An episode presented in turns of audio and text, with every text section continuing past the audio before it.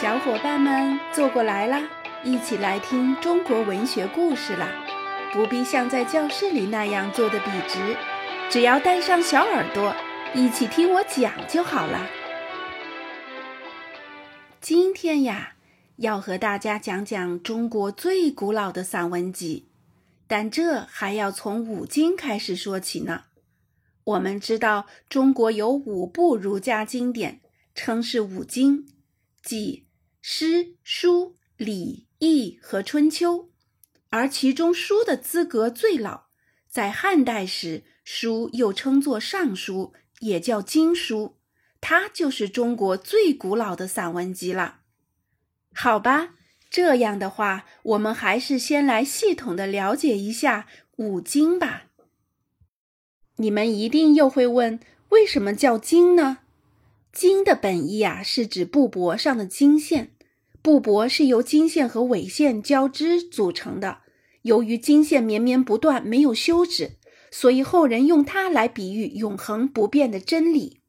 儒家的五经就是五部记载儒家真理的书，是儒家学派的经典著作。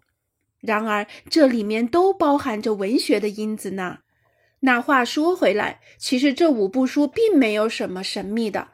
他们有的是诗歌的总集诗，有的是古老的档案资料汇编书，有的是占卜书易，有的是礼仪规范礼，有的是编年史春秋。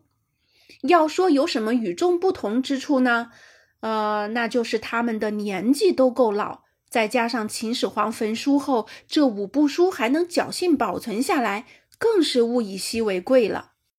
于是，儒家学派就拿这五部书大做文章，又是解释又是发挥，并把自己的主张也塞进去，好证明自己的意见早就在古书里写着呢。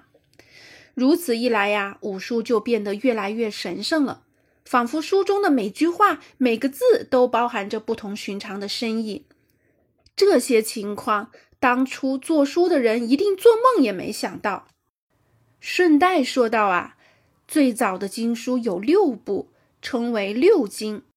多出来的这一部是乐经，大概呢是因为懂音乐的人少，这部书很早就失传了。不过后来从五经又延伸出更多的经书，到了宋代，儒家经典已经增至十三部了，于是又有了十三经的说法。十三经是指《周易》。《尚书》《诗经》《仪礼》《礼记》《周礼》《春秋左传》《春秋公羊传》《春秋谷梁传》《论语》《孟子》《孝经》《尔雅》。这个《尔雅》呀，它算得上是世界上最早的字典。由于经书的深奥难懂，读的时候少不了字典帮助。久而久之，这部《尔雅》就变成读书人手不能离的经书了。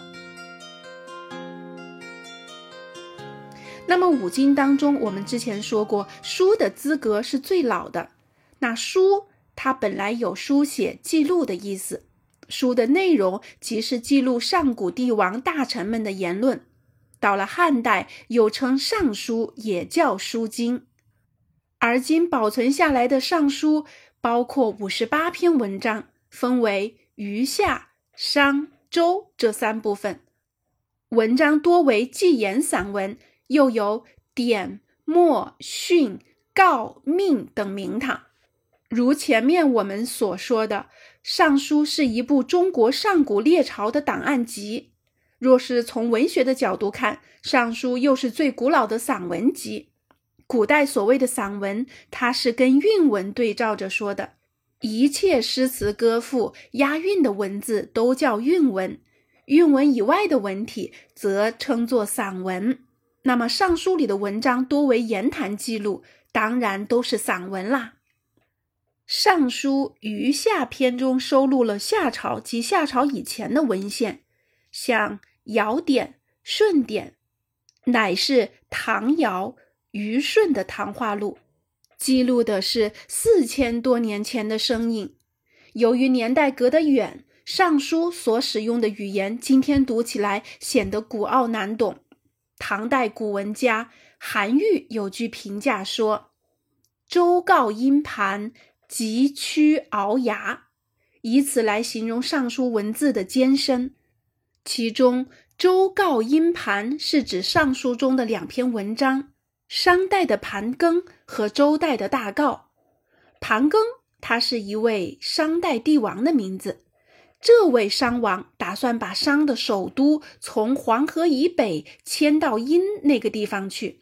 原因是他的旧都常常受到水害的侵袭，那时贵族和百姓们恋着田园故土，不愿挪窝。盘庚就向大臣发表演说，一是讲明迁都的理由，二是训诫大臣们要同心同德，不可阳奉阴违，暗中捣乱。大概盘庚已经调查清楚，百姓不愿迁都，都是那些贵族从中煽动的原因吧。盘庚的态度坚决果断，话里带着居高临下、不容违抗的语气。后来，盘庚迁都成功，商朝也因此更加强大了。那大诰的作者是周公，也是周武王的弟弟周成王的叔叔姬丹。周武王灭掉殷商，仍把商纣王的儿子武庚封在殷这个地方，算是优待前朝贵族。同时命令自己的两个兄弟管叔、蔡叔监视武庚。武王死后，儿子成王继位。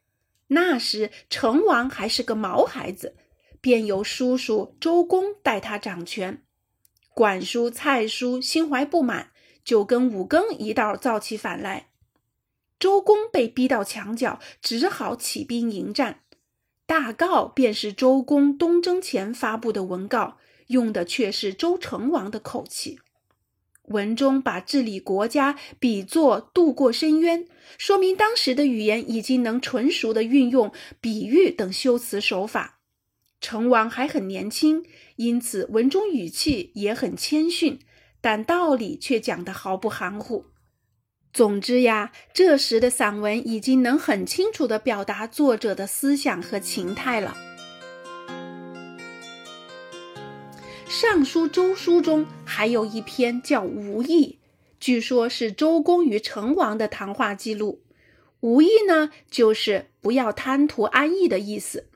周公唯恐成王只贪图享乐，难成大器，便讲了这番话。文章的第一段是这么写的，我来给大家念一下。周公曰：“呜呼！君子所其无益。”先知稼穑之艰难，乃易之小人之一。向小人，绝父母勤劳稼穑，绝子乃不知稼穑之艰难，乃易，乃厌忌惮。否则，汝绝父母曰：“昔之人无闻之。”这段文字换成今天的话就是：周公说：“哎，君子身居重位，不能贪图安逸呀，先得体会种田的艰辛，然后再考虑享乐，才能知道人民内心的痛苦。你看那些小民，他们的爹娘辛苦种田，当儿子的却不知务农的辛苦，只想着吃喝玩乐。”又缺乏教养，粗暴放任，甚至看不起自己的老子，说你们这些老背时的知道个啥？周公他属于周朝第一代统治者，尚未远离农耕生活，对民间老少存在代沟的情景也是了如指掌，模拟起时髦青年的口吻，简直是惟妙惟肖。而这个生动的开头，正是要引发成王的兴趣。那下面，周公又谈古论今，反复深说，语重心长讲了不少。这些话语能让你看到一位老臣的耿耿忠心。这样的文章已经脱离了幼稚的境界，显出成熟的气象来。自汉代时，《尚书》就特别受重视，它成了帝王的治国课本，又是士大夫与贵族子弟必须遵循的大经大法。他的地位实在是高得很。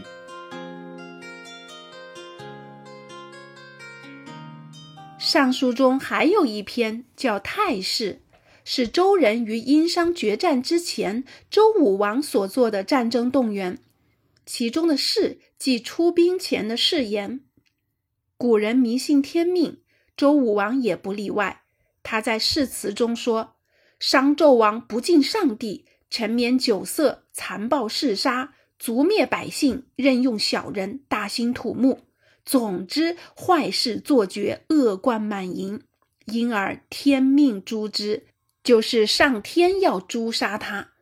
如果我不顺从天命，我便与他同罪了。”太史中又说：“上天怜悯百姓。”百姓有啥愿望，上天一定会满足。天是自我明示，天听自我明听。上天没有眼睛、耳朵，是通过百姓的眼睛、耳朵来看、来听的。所做的决定自然也不会违背民心。看来三千年前的统治者已经认识到百姓的力量，认为就是高高在上的老天也要顺应民心。今天我们看到的《尚书》已非原貌。据说早先《尚书》有一百篇，可惜原书被秦始皇烧掉了。其间有个浮生偷偷藏起一部，节后拿出来，却只剩二十九篇。浮生便用这个残本来教学生，学生们你抄的，我抄的，用的全是当时流行的隶书体，因而这部书又称《经文尚书》。那西汉初年，鲁公王为了扩大自己的住宅，拆掉了相邻的孔子旧宅，从夹壁墙里又拆出一本尚书来。因为这部是用古体字抄写的，因而称为古文尚书。这部书比浮生的那部多出十六篇来，可惜两部书都已失传。我们今天读到的尚书是东晋时发现的，共有五十八篇。里面应当包括浮生的二十九篇，另一些可能是汉代人补撰的。好啦，我们的小伙伴们，通过今天我们来读《尚书》，了解到这部最古老的散文集到底是说什么的，你们都知道了吗？今天的内容就到这儿了，我们下一期再见。